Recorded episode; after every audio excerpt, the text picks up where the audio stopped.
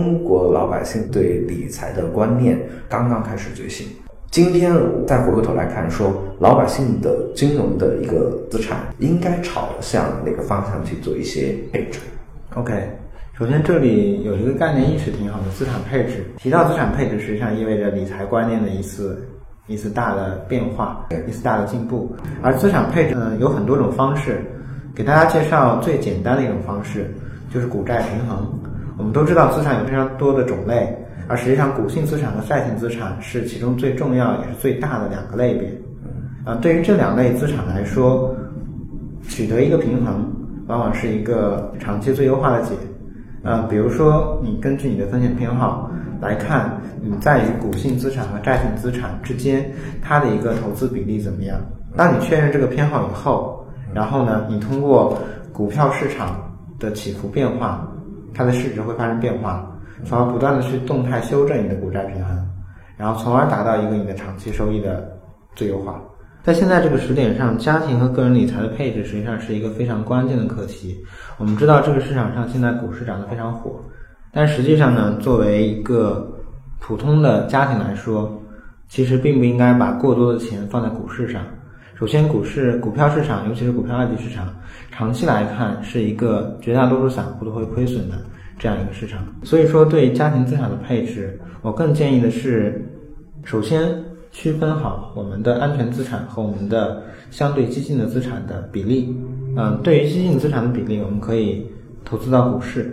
而对于普通家庭来说，一定要留出足够比例的那个安全的资产，甚至说我的建议在百分之七十甚至更多。毕竟呢，这个市场上的波动非常大。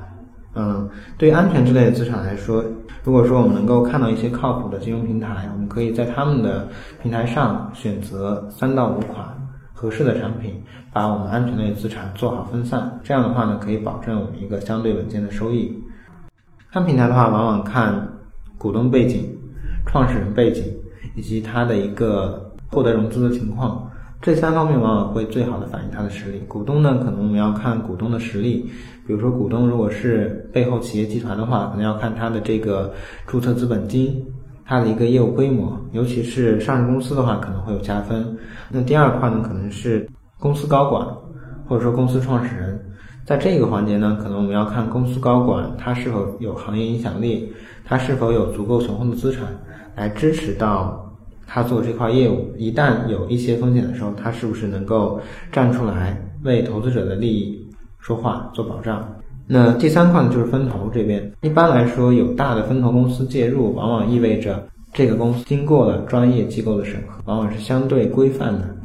但是，其实在我看来，这这个东西对于大部分人而言，是一个非常专业的一个。特别是来把握这样的比例，是一个很专业的一个事。您认为说互联网金融有没有一些呃方法，能让更多的人其实降低这一块专业上的门槛，让他们同样也可以在保持平衡的同时，享受到一个相对安全、高收益的一个持续的一个资产金融资产的一个增长？嗯，这个其实是可以做到的。如果说大家自己来做选择比较难的话，可能就可以有一些这样的理财服务商，他能够帮助普通人获得这样的配置来做相关的操作。往往互联网金融的第一步，它都是债性的东西，因为它相对简单好理解，